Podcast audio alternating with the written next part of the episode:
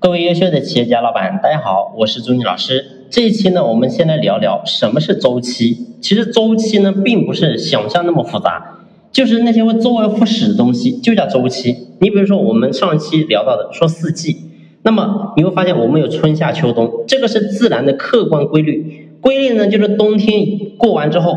那么呢，它一定会有春天，春天过完之后一定会有夏天，夏天过完之后就变成秋天，所以这个是不以人的意志为转移的，往复循环，周而复始，这个就叫周期。那么在我们整个商业社会当中，有大大小小各种周期，周期是无处不在的。你比如说最简单的，就是我们在这个农业的上的大小年啊，举例吧，你假如说你今年卖这个。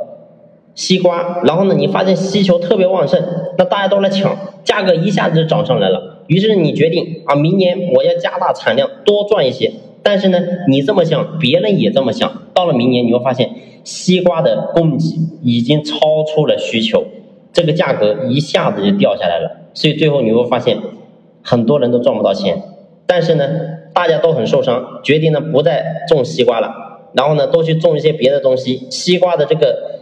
种植量又变少了，最后你会发现这个价格又会开始上涨，所以是这样的，因为供需的错配，然后来来回回，来来回回，这个就是大小年，就是我们一直经历的一个周期。那所以这个就是周期，很简单的一个道理。如果你听懂了这个，那么我们下期呢就接着再聊什么叫做经济的周期。好了，这期呢我们先聊这里，感谢你的用心聆听，谢谢。